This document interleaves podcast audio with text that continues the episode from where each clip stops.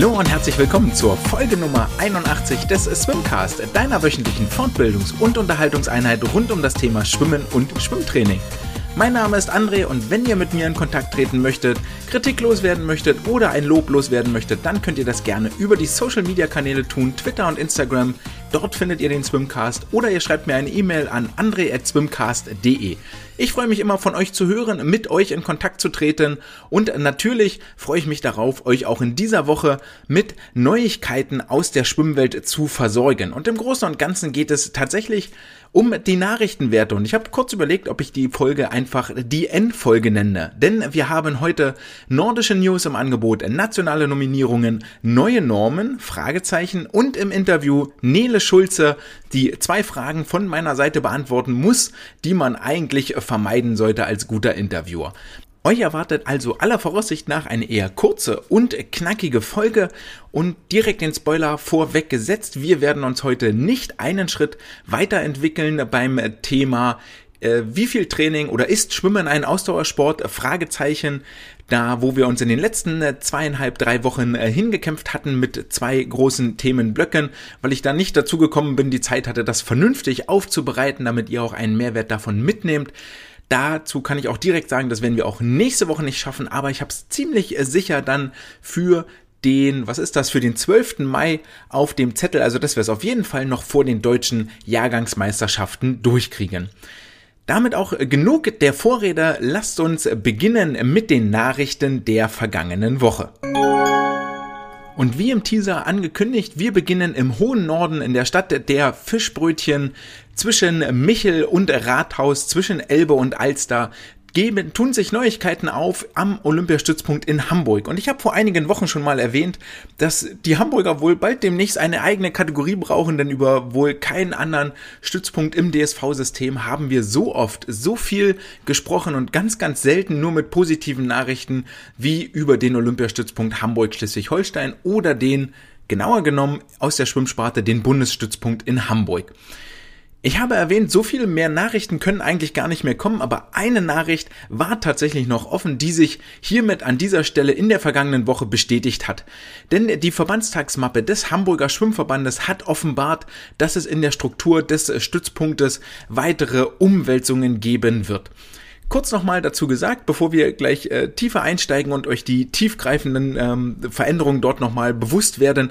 Die Struktur des Stützpunktes in Hamburg ist eigentlich relativ simpel und ich glaube, unterscheidet sich da nicht im Wesentlichen von denen an anderen Stützpunkten wie in Essen oder in Magdeburg oder in äh, Potsdam und Heidelberg und wie sie alle heißen.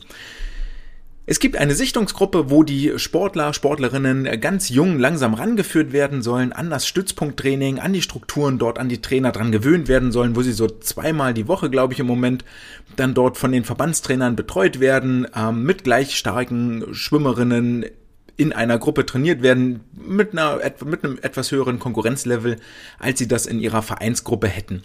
Und aus dieser Sichtungsgruppe qualifizieren sich dann oder werden die Besten eingeladen, in die TG4 zu wechseln und von dort geht es dann weiter über die TG3, TG2, TG1 in die höchste Gruppe, in die Bundesstützpunktgruppe, wo dann in Richtung internationale Höhepunkte, internationale Erwachsenenhöhepunkte trainiert wird und wo dort ganz klar das Ziel ist, sich für das DSV-Team zu qualifizieren.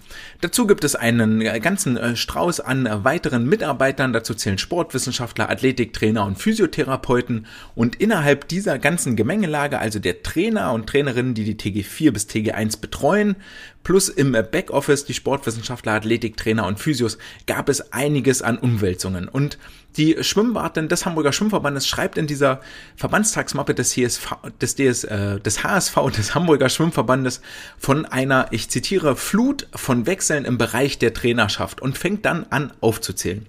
Da gab es zum einen im Sommer 2021 Ivan Abreu, der die TG2 betreut hatte und den Olympiastützpunkt verlassen hat. Ich glaube, das war auch schon Anfang 2021 und die Stelle wurde dann im Sommer 21 neu besetzt durch den ehemals in Würzburg zuständigen Trainer Nikolai FC, FCF, der dort die TG2 übernommen hatte. Dann kam im Verlaufe der letzten Monate, und hier überschlagen sich die Ereignisse eigentlich so seit Anfang des Jahres, kam Jörg Freier neu dazu ins Team, übernahm den Posten des Leistungssportkoordinators und war vorrangig vorgesehen für administrative Arbeiten, also den Trainern in der Praxis, den Rücken freizuhalten, indem dort äh, Trainingslager organisiert werden und so weiter und so fort. Allerdings hatte Jörg gar nicht wahnsinnig viel Zeit, sich dort im Büro sich das gemütlich zu machen und sich einzurichten, denn schon im Januar 2022 hat äh, verkündete Enrico Vesoli, der ehemalige Trainer der TG3, seinen Weggang, der zum 1.3.2022 durch Dennis Brox ersetzt wurde. Also dieser Übergangsmonat von äh, oder Übergangsmonate von Januar bis März wurden von Jörg Freier übernommen. Gleichzeitig kam die Meldung rein im Februar 22, dass Christoph Stuber, der Athletik- und Krafttrainer, der vieles in die Wege geleistet hat, geleitet hat und ganz viel hohes Ansehen genoss, auch bei den Sportlerinnen und Sportlern, die äh, seine Pfeife oder seine Athletikschuhe in Hamburg an den Nagel hängt und nach Berlin gewechselt ist. Er wurde allerdings auch zeitnah zum ersten Vierten, also mit nur einem Monat Gap, durch Nils Nürnberger ersetzt. Dann ging es weiter, dass im März 2022 die TG4 ihre Trainerin verloren hat. Maria Rücker kehrte dem Olympiastützpunkt den Rücken. Hier ist die Nachfolge noch ungeklärt und auch dem Gerücht nach hat Jörg Freier hier aktuell die Trainingsgruppe übernommen, damit die nicht gänzlich ohne Trainer dasteht. Und jetzt kam eine weitere Hiobsbotschaft dazu, die ähm, Eingeweihten schon länger klar war, die dort äh, tätig sind, aber Ende, seit Ende Februar 2022 war auch Veit Sieber nicht mehr am Beckenrand und im Büro zu sehen und hat sich äh, soweit von seinen Aufgaben am Bundesstützpunkt als Trainer der TG1, als Bundesstützpunkttrainer zurückgezogen und äh, wird nicht an den Olympiastützpunkt in Hamburg zurückkehren. Das heißt, die einzige Person, die ähm, Januar 2021 da war und jetzt äh, knappe anderthalb Jahre später immer noch da ist, ist äh, Tobias Müller, der als ehemaliger Co-Trainer von Fight die TG1 mitbetreute und jetzt erstmal den Posten von Fight vermutlich mit ausfüllt und die TG1 mitbetreut. Also eine Flut von Trainerwechseln ist vermutlich noch untertrieben. Das Ganze schreit eher nach einem Tsunami, weil es ist tatsächlich nur ein einziges bekanntes äh, Gesicht hier übrig geblieben. Und damit, mit all den Personen, die weggehen, kommt auch immer viel Unruhe rein. Es sind Philosophiewechsel, die stattfinden, Konzepte, die aufgestellt wurden, die vielleicht nicht weitergetragen werden, die nicht weitergeführt werden und so weiter und so fort. Also ein riesiges Tohu Wabohu und ähm, all dieser, all dieses Chaos, was sich da schon ähm, den Bann brach, ähm, tritt jetzt hier nochmal mehr zutage dadurch, dass auch Veit Sieber, der wirklich über viele, viele Jahre und Jahrzehnte den Stützpunkt mitgeprägt hat, sich dort nach oben gearbeitet hat, aus den unteren Gruppen dann die Nachfolge von Petra Wolfram antrat, jetzt auch die Pfeife hier in Hamburg an den Nagel gehangen hat und die Badelatschen beiseite gestellt hat. Das Ganze erklärt möglicherweise aber auch dann die Leistungen der Hamburger Schwimmerinnen und Schwimmer, denn all diese Veränderungen, das kann nicht gut sein, um sich wirklich auf den Schwimmsport zu konzentrieren, wenn du als Sportler nicht weißt, ey, welcher Trainer steht da vielleicht gleich am Beckenrand, welche Philosophie verfolgt der. Dazu gehört ja ganz, ganz viel Eingespieltheit zwischen Trainer und äh, Sportler. Von dieser Vertrautheit leben ganz, ganz viele erfolgreiche ähm, Athletinnen und Athleten und Trainerinnen und Trainer. Und so ist es vielleicht auch zu erklären, dass äh, das kann man wohl so sagen, Silas Beeth, Hanna Küchler, Cornelius Jahn, all die ähm, vielversprechenden Nachwuchstalente am Stützpunkt doch so ein Stück weit in dieser Quali-Periode, die am vergangenen, die vor einigen Wochen zu Ende gegangen ist, hinter ihren Leistungen zurückgeblieben sind. Dazu kommt, äh, dass auch Hanna Küchler bereits verkündet hat, dass sie im Sommer den Stützpunkt verlassen wird. So war es zumindest im Hamburger Abendblatt zu lesen und zu vernehmen. Wohin, in welche Richtung, das war noch nicht zu erkennen. Vielleicht zieht es sie nach Heidelberg, wäre jetzt so mein aktueller Take, meine aktuelle Vermutung, dass sie nach dem Sommer, nach, der nach dem Abschluss ihrer Abi-Phase in Heidelberg eine neue sportliche Heimat finden wird. Das Hamburger Abendblatt schreibt weiterhin in einem Artikel, dass dem Bundesstützpunkt in Hamburg wohl Richtung Sommer 2024 die Aberkennung als Bundesstützpunkt durch den DSV droht, wenn nicht die entsprechenden sportlichen Leistungen nachgeliefert werden und nicht entsprechende Nominierungen, Pflichterfüllungen für die Olympischen Spiele in Paris 2024 erbracht werden, dann kann es sein, dass wir in Hamburg bald keinen Bundesstützpunkt mehr haben. Lange, lange war auch nichts zu sehen von der, ähm, von dem Weggang von Veit Sieber, davon, dass er nicht mehr am Stützpunkt ist, weil häufig, denke mal, das wird auch dem DSV gegenüber nicht verborgen geblieben sein. Und dann würde man ja schon erwarten, dass wenn demnächst da ein Personalwechsel ansteht, dass man auf der DSV-Homepage da etwas von liest, zumindest in offenen Stellenausschreibungen. Und hier gab es erst am 13.04. die offizielle Verlautbarung, dass zum 1. Juli 2022 ein neuer Bundesstützpunkttrainer in Hamburg gesucht wird. Wer also Interesse hat, kann sich gerne bewerben. Das äh, Feld ist bereitet. Man muss mit wenig alten Zöpfen zusammenarbeiten. Das kann ja manchmal auch etwas Gutes sein und seinen eigenen Stil dort mit einbringen, seine eigenen Konzepte und Philosophien und äh, dem ganzen sportlichen Geschehen dort seinen Stempel aufdrücken. Wenn ihr Interesse daran habt, dann müsst ihr relativ schnell sein, denn Bewerbungsschluss ist schon der 9. Mai 2022 und dann bleibt eigentlich nur zu hoffen, dass dem einzigen Bundesstützpunkt, der sich im Norden befindet, dass dort wieder Ruhe einkehrt und in den kommenden zwei Jahren sich noch der ein oder andere Aktive Richtung Olympische Spiele Paris 2024 bewegt. Richtung Paris 2024 befinden sich auch einige andere Sportler aus anderen Bereichen der Nation, die jetzt den Zwischenschritt nehmen, äh, zu, über die Weltmeisterschaften in Budapest 2022 internationale Erfahrung zu sammeln und äh, den äh, Schritt in der, in der Weltklasse, in der Weltspitze weiterzugehen. Und der Deutsche Schwimmverband hat im Anschluss an die Quali-Periode sein Weltmeisterschaftsteam nominiert und wir dürfen insgesamt elf Aktiven gratulieren. Zu den Einzelstartern zählen Isabel Gose über die 400 und 800 Meter Freistil, Anna Elend über die 100 Meter Brust, Raphael Miroslav über die 100 und 200 Meter Freistil, Lukas Mertens über die 200, 400, 800 und 1500 Meter Freistil. Henning Mühlleitner über die 400 Meter Freistil, Florian Wellbrock über die 800 und 1500 Meter Freistil.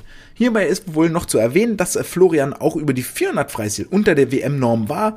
Allerdings war hier Henning Mühlleitner als Olympiafinalist festgesetzt und Lukas Mertens war tatsächlich schneller als Florian über die 400 Freistil. Von daher folgerichtig die beiden ähm, schnellsten Qualifikanten über die 400 frei sind auch für Einzelstarts nominiert worden. Hinzu kommen zwei Männer und eine Mixstaffel und für die männliche Lagenstaffel hat sich als Rückenschwimmer Ole Braunschweig qualifiziert. Die Bruststrecke wird von Lukas Mazerat besetzt werden. Delfin-Schwimmer wird Erik Friese sein und dies Kraul den Schlussabschnitt darf Raphael Miroslav absolvieren. Die 4x200 Meter Freistilstaffel wird äh, komplettiert von Joscha Salcho, Raphael Miroslav, Lukas Mertens und Henning Mühlleitner.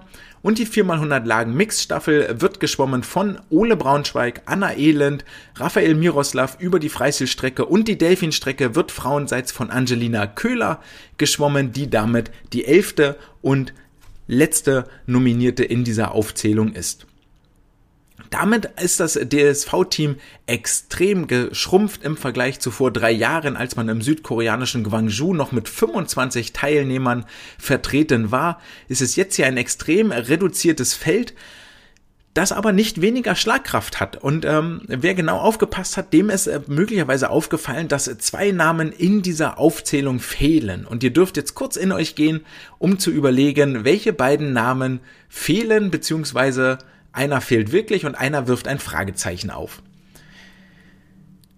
Als erstes fällt uns auf, dass Sarah Wellbrock nicht nominiert worden ist. Sie verzichtete wohl freiwillig, ich denke mal ähm, vorrangig deshalb, weil sie wegen ihrer Schulter-OP im Anschluss an die Olympischen Spiele noch nicht wieder bei 100 Prozent ist und deswegen die Möglichkeit nutzt, ohne Wettkampfhöhepunkt durch den Sommer zu gleiten und sich erstmal aufs Jurastudium und das Aufbauen und den Formaufbau zu konzentrieren nachvollziehbar. Auch die ähm, 1500 Freistil, die sie jetzt in Stockholm geschwommen ist, waren gut, gar keine Frage, aber nicht auf dem Niveau, wie Sarah Wellbrock das absolvieren kann. Und der zweite Nominierte, der fehlt, ist Paul Zellmann.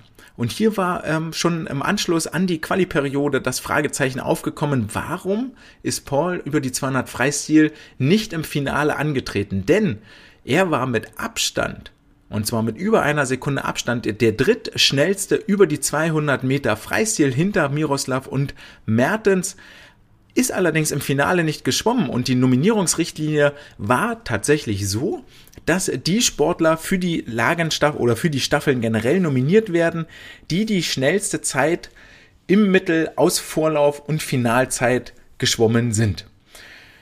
Wer dort weiterlesen möchte, die Swimsport News haben das relativ lange auseinanderklamüsert und dort auch erklärt und dann ähm, gab es einige Zehntelentscheidungen auch, die da äh, jetzt zu den Nominierungen geführt haben. Das gleiche Prozedere gab es auch für die EM-Staffeln.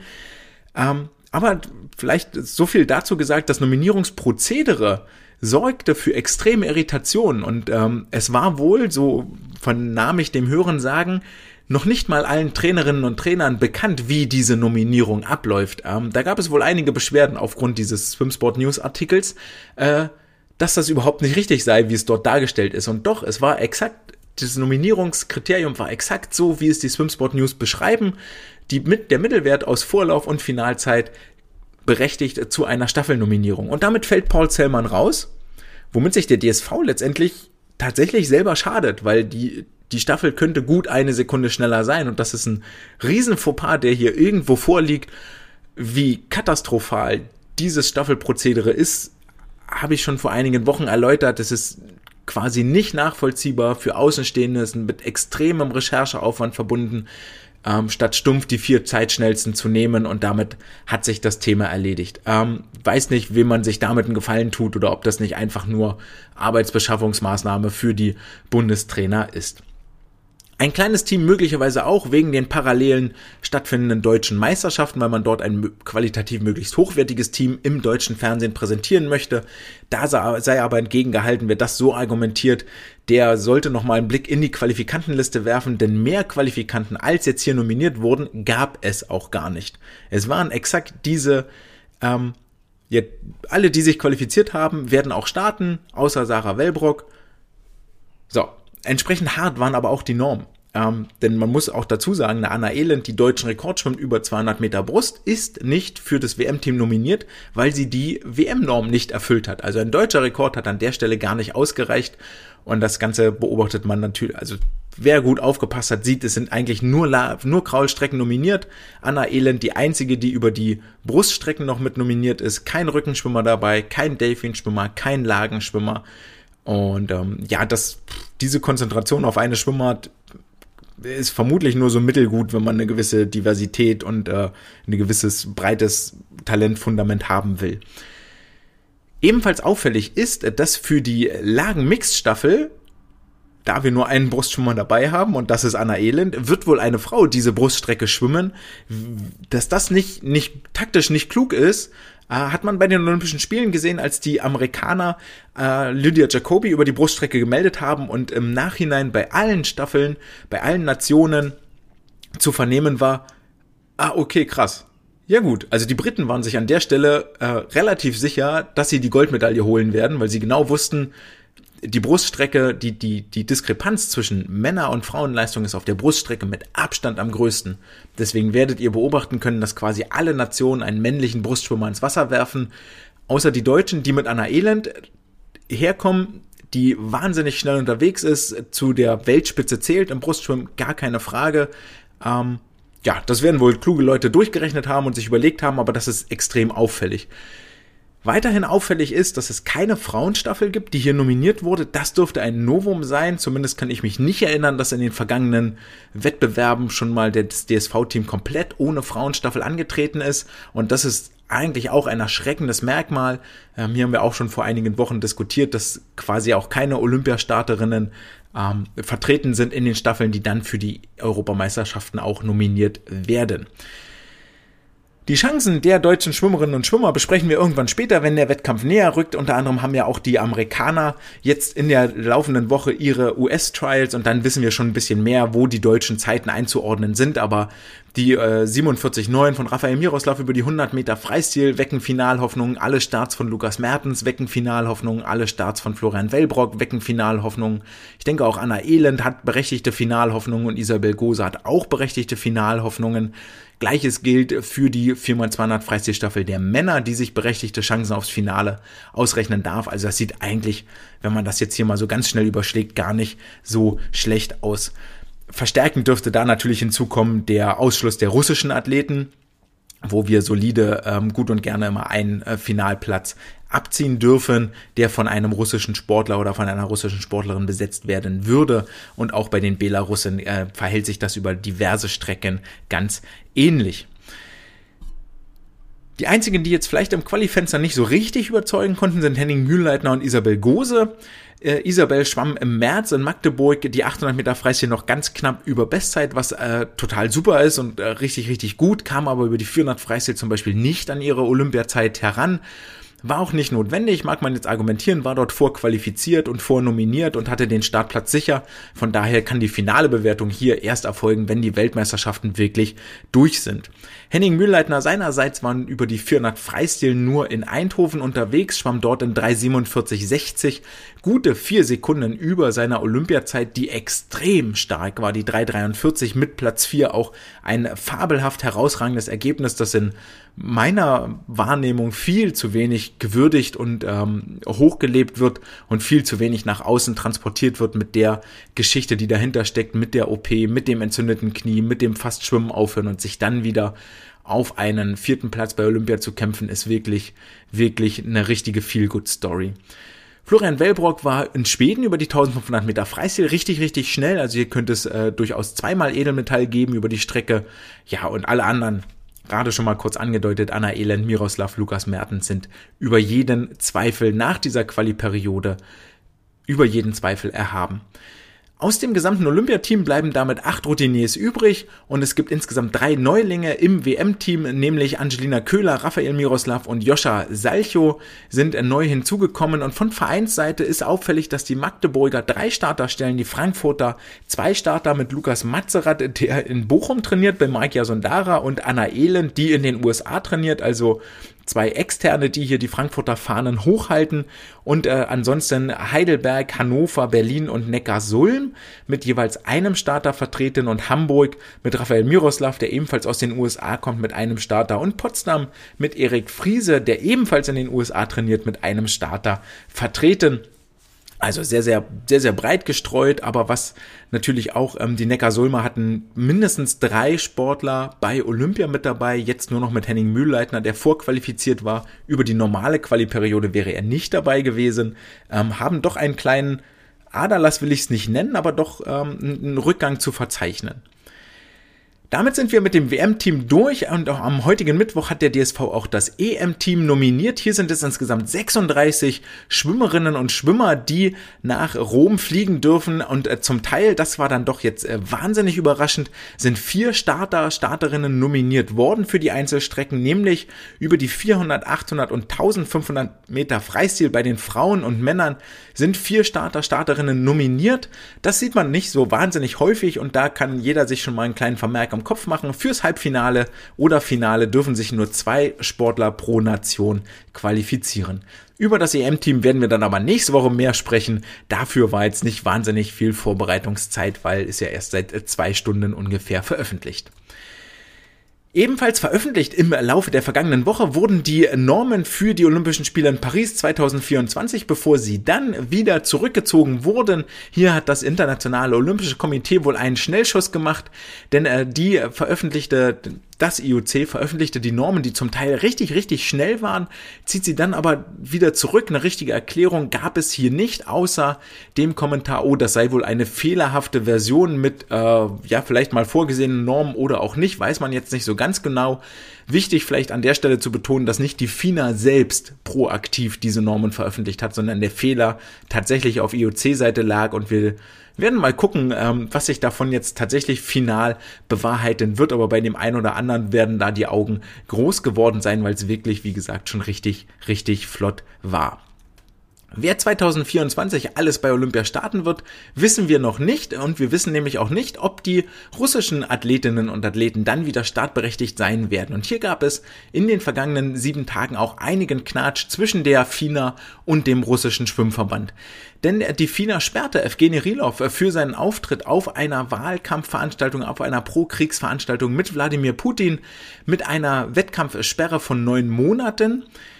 Allerdings äh, sah das der russische Verband nicht so wahnsinnig eng und äh, ließ Evgeny Rilov bei den russischen Meisterschaften starten mit dem Argument, da die Russen und Russinnen ja sowieso aktuell von allen FINA-Veranstaltungen ausgeschlossen sind und der russische Verband jetzt Meisterschaften ausrichtet, können diese russischen Meisterschaften gar keine FINA-Veranstaltung sein, weil der russische Verband von FINA-Veranstaltungen ausgeschlossen ist. Dementsprechend darf auch Evgeny Rilov bei diesen russischen Meisterschaften auf den Startblock steigen.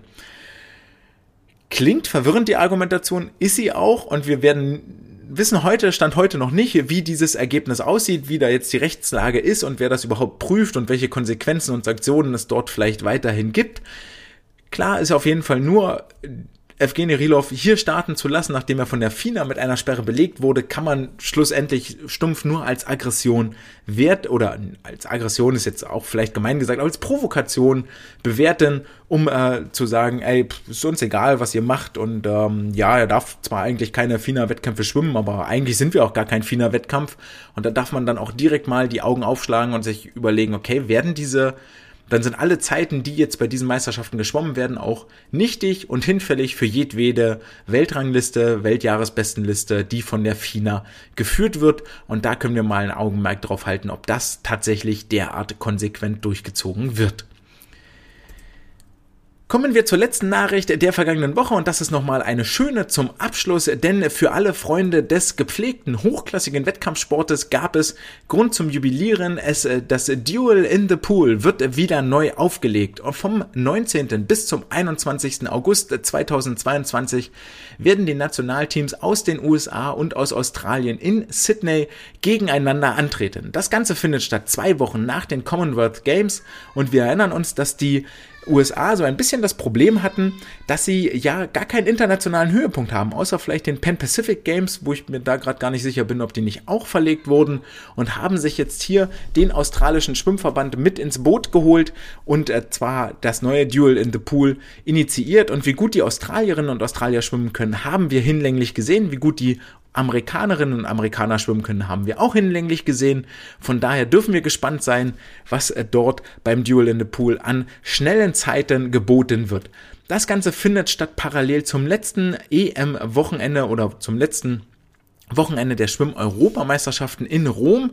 Was vielleicht ein bisschen schade ist, weil ich hätte es äh, noch viel, viel interessanter gefunden, wenn gleichzeitig eine Europa-Auswahl mit auf den Block steigt und dann macht von mir aus noch gleich eine Asien-Auswahl und eine Afrika-Auswahl mit dazu und dann lassen wir die fünf Südamerika von mir aus auch noch und dann machen wir einen Kontinente-Wettbewerb. Das wäre eigentlich auch eine richtig, richtig gute Aktion. Vielleicht ist das etwas für die Zukunft, über die wir mal nachdenken können und die vielleicht von den hiesigen Organisatoren und äh, Kontinentalverbänden mal organisiert wird. Meine Einschaltquoten hättet ihr gerade jetzt, wenn die ISL nicht antritt und wir uns überlegen, okay, im zweiten Jahres, äh, der zweiten Jahreshälfte, wo kriegen wir denn unsere wöchentliche Dosis Schwimmen her? Damit sind wir durch mit den äh, heutigen Nachrichten der Woche. Wir kommen zum äh, vorletzten Punkt, bevor ich euch verabschiede, zum Interview mit Nele Schulze, der frisch gebackenen Qualifikantin für ihr erstes internationales Highlight in der offenen Klasse. Wir reden über die Quali-Wettkämpfe in Magdeburg und Berlin. Ich stelle zwei Fragen, die man vielleicht so im Interview nicht äh, stellen sollte, aber äh, sie stand mir wie immer sehr, sehr geduldig Rede und Antwort und jetzt wünsche ich euch viel Spaß beim Zuhören.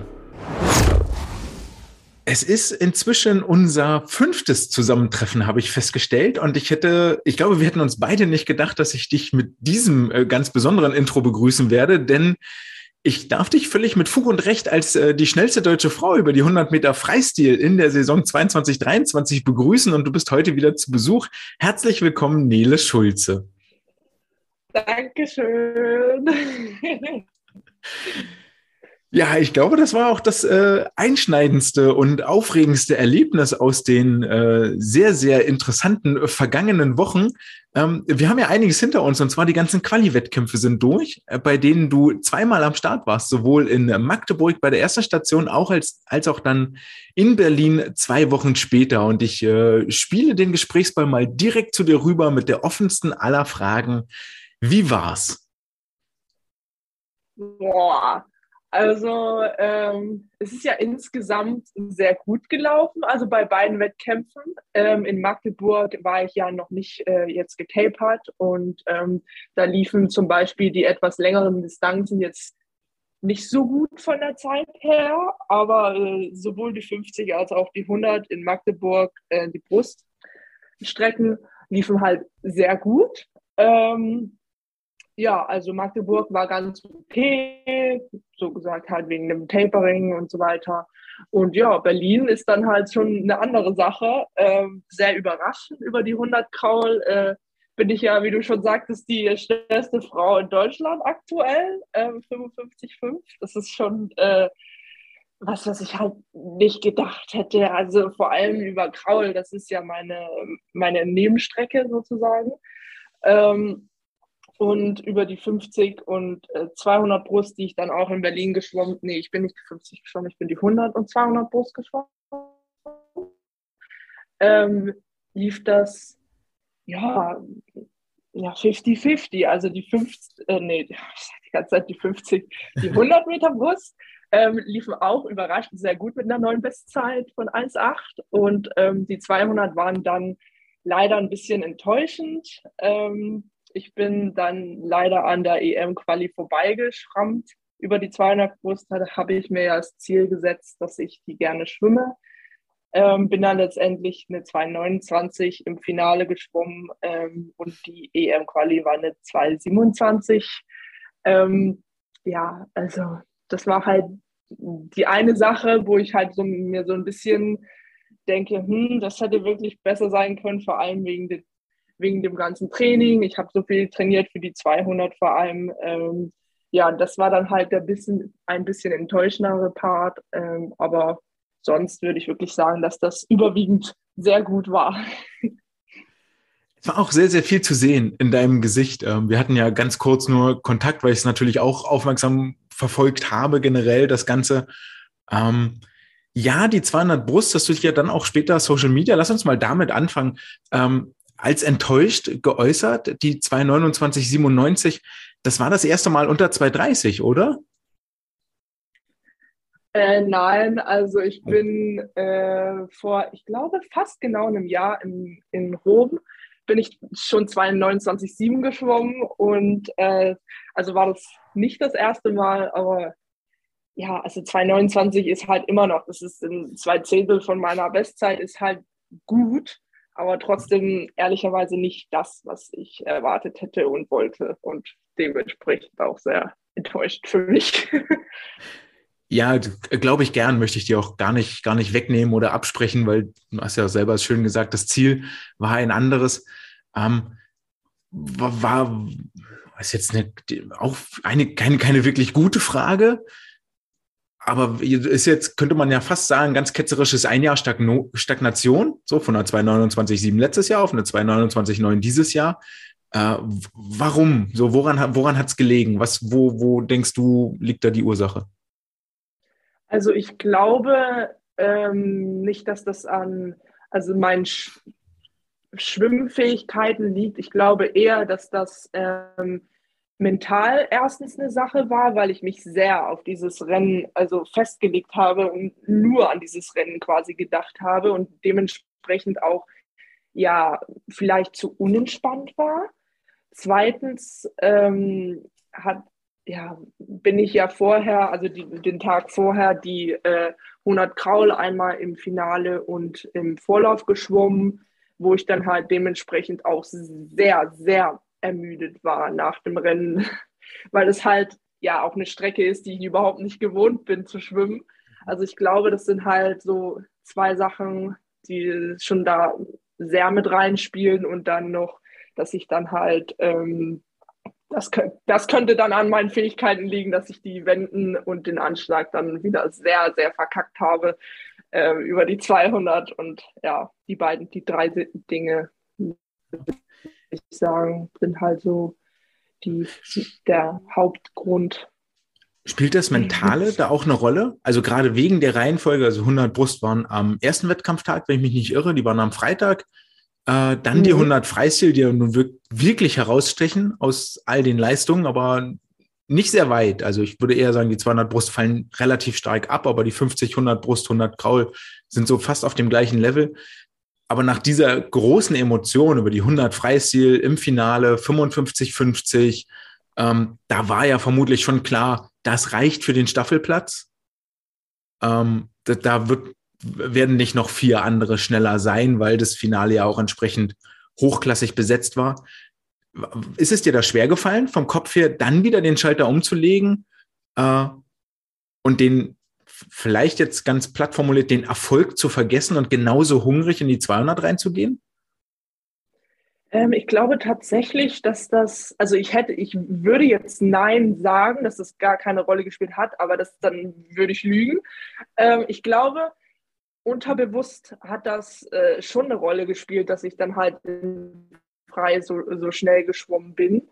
Und dass das halt, obwohl ich es halt ja bewusst versucht habe, zur Seite zu schieben, weil ich wollte ja natürlich auch die Einzelquali-Norm äh, äh, schaffen.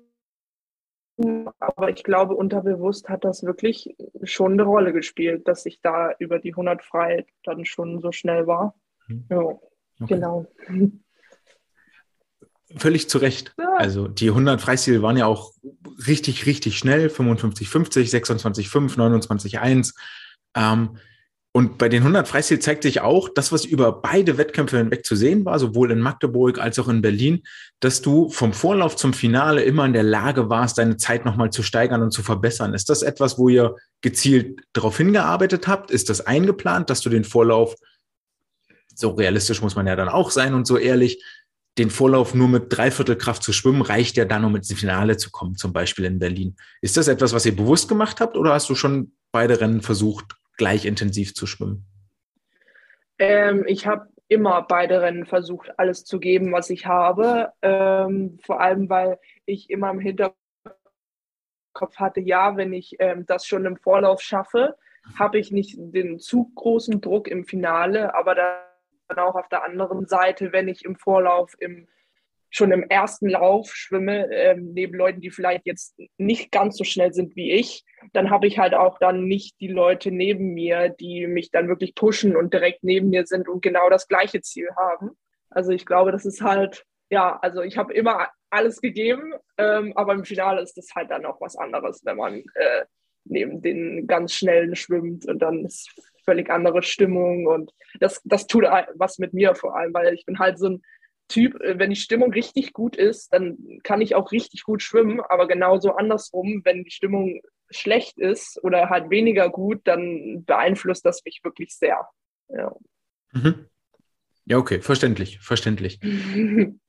äh, die 100 Meter Brust, das 10864 in Berlin reicht für eine neue Bestzeit. Schneller warst du noch nie vorher gewesen. Dazu herzlichen Glückwunsch auf jeden Fall. Ähm, 32.1 vorneweg, 36.6 drauf. Sprecht ihr explizit über solche Zeiten, über Taktiken, über einen Rhythmus oder ist das etwas, was einfach entsteht? Ähm, ja, also wir haben vorher äh, schon drüber gesprochen, ähm, dass ich halt die ersten 50 zum Beispiel ähm, ähm, schnell schwimme, aber halt so wenig Aufwand wie möglich. Ähm, und ich bin da tatsächlich in meinem Rennen einfach nur nach Gefühl gegangen, obwohl schon 32,0 schon sehr schneller Angang ist für, für, für 100 Meter Brust. Also das ist schon, glaube ich, mit das Schnellste, was ich jemals angegangen bin. Ähm, dann halt, ja, das, ja, also so schnell wie möglich, also wenig Anstrengung, die ersten 50 und dann die, die zwei zweiten 50 äh, versuchen, das irgendwie nach Hause zu schwimmen. Oh, ist dir gelungen. Ja. Äh, die 32-0, um die vielleicht in Perspektive zu rücken, in Magdeburg bist du die 50 Brust geschwommen, 31,6 und das war einzige, einzige Start. Der Finale war dann ein Stück weit langsamer, aber die 31,6 waren schon richtig, richtig schnell und haben für mich auch am Bildschirm wirklich sehr, sehr gut schon ausgesehen. Guckst du dir die Rennen im Nachhinein auch nochmal an? Filmt ihr die mit und macht, geht ihr dort tiefer in die Analyse dann auch rein? Ähm, also ich schaue mir die halt nicht oft an danach. Das kommt immer drauf an. Also ich bin so eine Person, ich schaue mir das an, wenn ich das Gefühl hatte, das war gut. Und ähm, wenn ich dann, also wir besprechen das eher dann sowas wie Frequenzen, Zeiten, äh, Reaktion auf dem Startblock und ähm, äh, Wasserlage zum Beispiel, dann sagt mein Trainer mir, ja, das, das sah auch ein bisschen so aus, als würdest du sehr, ähm, also wie sagt man das, tief im Wasser schwimmen. Ich weiß nicht, so relativ ähm, schwer halt und darüber sprechen wir halt. Also wir, wir machen das nicht so oft mit, äh, mit Videoanalyse und so weiter. Genau. Meinst, meinst du mit tief, äh, stelle ich mir jetzt vor, dass du, dass du die Hüfte sehr tief runterdrückst, weil ja der Oberkörper mhm. hochkommt fällt ja die Hüfte rein und dann musst du ja gucken, wenn die Arme nach vorne kommen in die Streckung, dass du da im Mittelkörper wieder nach oben kommst, um dich da nicht als so Bremsklotz quasi vorwärts zu schieben, oder? Ja. Ja, okay. Ja. Ähm, der Unterschied zwischen Magdeburg und Berlin besteht ja vor allen Dingen darin im Wettkampf, äh, in Magdeburg ist auswärts mit dem ganzen Hotelübernachtung und allem, was dazugehört. Mhm. Äh, die Gegenfrage natürlich in Berlin. Wie handhabst du das dort? Hast du zu Hause beziehungsweise im Wohnheim dann geschlafen? Wäre dir ein Hotel möglicherweise lieber? Ähm, also ich war zu Hause im Internat hier. Das hat dann so ungefähr 20 Minuten gedauert, halt der Transport bis hier, bis zurück. Ähm, ja, es war tatsächlich schon ein bisschen komisch, dass ich ähm, dann nicht direkt äh, in ein Hotel rüber bin, dass ich dann halt in meine eigenen vier Wände gegangen bin und dann da äh, meine Pause gemacht habe. Das hat sich schon sehr komisch angefühlt. Aber ich glaube, also das ist, ich glaube, das war, ein, war und ist einfach das Beste, weil ich dann halt zu 100 Prozent meine Ruhe habe und alleine im Zimmer bin. Ich bin ja oftmals im Hotel dann auch mit anderen zusammen.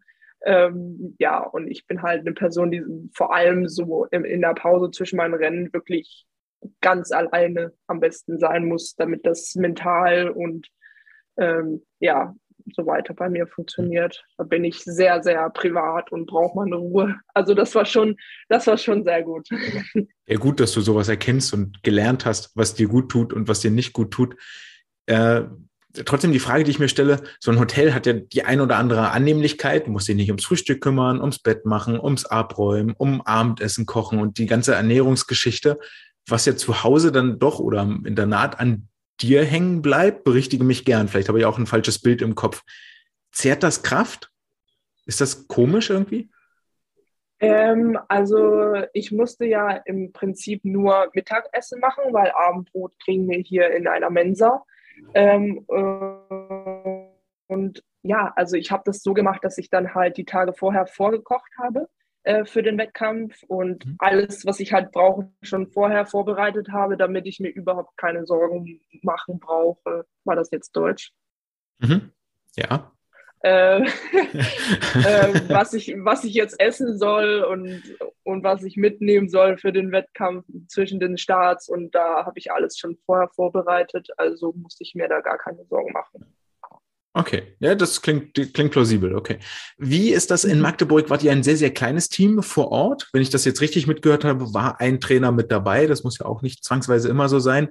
Und in Berlin dann natürlich Heimvorteil ähm, mit der ganzen Trainingsgruppe waren ja noch ein paar mehr dann auch mit. Bevorzugst du eine der beiden Varianten? Ähm, boah, das ist eine gute Frage. Also wir waren zwei Schwimmer und ein Trainer in Magdeburg. Ähm, ich würde sagen, ja, das, das kann ich wirklich nicht beantworten, weil ich finde das gut, wenn wir halt wenige Leute sind, vielleicht auch ein bisschen mehr mit dem ähm, Trainer äh, reden und da hat der Trainer auch ein bisschen mehr Zeit für einen, ähm, als wenn wir jetzt ganz Berlin, äh, OSP Berlin dann da ähm, bei dem Swim Open sind. Ähm, auf der anderen Seite ist es halt echt blöd, wenn man da nicht das ganze Team mit hat, wegen der Stimmung und ja, die, das ist dann halt noch was anderes, wenn da äh, ganz viele Leute stehen und einen anschreien, bevor man startet. Und ja, also da bin ich wirklich äh, zwiegespalten. Okay, oh, man muss sich ja auch nicht für eins entscheiden. Okay, lassen wir die Wettkämpfe hinter uns. Dadurch, äh, dass du dich mit der Firma 100 Freistil Staffel, die hat zumindest die EM-Norm unterboten und es ist ja zu erwarten, dass vom, vom DSV auch entsprechend die Staffel nominiert wird. Dadurch hat sich deine Saisonplanung dadurch geändert überhaupt? Ihr fahrt jetzt nach Rom zur Europameisterschaft. So, das vielleicht noch so zum Zeitplan. Ähm, hat sich deine Saisonplanung dadurch geändert? Ähm, also überhaupt nicht, weil wir haben halt die ganze Zeit äh, nur darauf hingeplant, dass, ähm, dass ich die EM-Norm schaffe oder zur EM ähm, halt da mitschwimmen werde. Sie würde sich jetzt eher ändern, wenn ich jetzt nicht die Norm geschafft hätte. Dann ähm, hätte ich ähm, einen anderen Höhepunkt gehabt und ja, eher andersrum. Okay, das ist doch, gut. Dann äh, ja, wusstet, muss ja Ziele erreichen oder, oder Ziele, Ziele stecken und die dann auch erreichen, ist ja auch äh, sehr, sehr schön. Die deutschen Meisterschaften liegen ja immer noch auf dem Weg zur EM in Rom. Die kommen ja vorher parallel zu den Weltmeisterschaften in Budapest und die aktuell führende in Deutschland, Anna Elend, wird ja in, bei der WM in Budapest am Start sein, also nicht in Berlin bei den, bei den Finals. Das macht dich auf einmal äh, auf die Top-Position zur Favoritenliste, zur deutschen Meisterin. Spielt das eine Rolle für dich? Denkst du daran? Ähm, erstens finde ich es halt unfassbar schade, dass ich da nicht neben Anna Elend schwimmen kann und äh, da mitgezogen werden kann. Und ja, das ist eigentlich, also bis jetzt noch nicht, aber das kann sich auch ändern, wenn wir irgendwie näher an den Wettkampf kommen, dass ich dann irgendwie so denke, oh, oh jetzt, äh, jetzt gucken vielleicht ein paar mehr Augen auf mich und, und allen. Aber bis jetzt ähm, hat es mich noch nicht äh, beeinflusst. kann ja Trainingsmotivation sein oder, also so wie ich dich einschätze, mhm. glaube ich, wächst du unter dem Druck eher so von allem, was, ich, ja. was wir in den letzten ja, Folgen genau. kenn kennengelernt haben, äh, brichst du da nicht zusammen, sondern ist etwas, woran du wächst und dich, oder was dich auch motiviert, so was du, was du brauchst als Sportlerin. Ja. Die eine Frage stellt sich noch für mich zu deinem Wettkampfprogramm. Also hast jetzt viel Bruststrecken, das wissen wir alle. 100 Freistil kannst du auch schwimmen. Ähm, die 50 Brust laufen auch sehr gut. Die 100 sind auch gut gelaufen. Und du bist letztes Jahr auch äh, deutsche Jahrgangsmeisterin über die 200 Meter Lagen geworden. Hast du Ambitionen und Ziele, das auch in den Senioren, in den Erwachsenenbereich mit rüberzunehmen, die 200 Lagen im Wettkampfprogramm zu behalten oder nochmal mit aufzunehmen? Ähm, auf jeden Fall. Also ich bin da jemand, ich bleibe da am besten nicht nur bei einer Lage, weil das das, das finde ich halt ehrlich, ehrlich gesagt langweilig und ich möchte halt nicht nur Brust sehr gut können, sondern auch Freistil und auf jeden Fall auch Lagen. Also Lagen ist äh, definitiv auch geplant, ähm, dass das dann noch mehr mit einzufügen. Okay, ja. Absolute Befürwortung. Also fände ich sehr, sehr gut.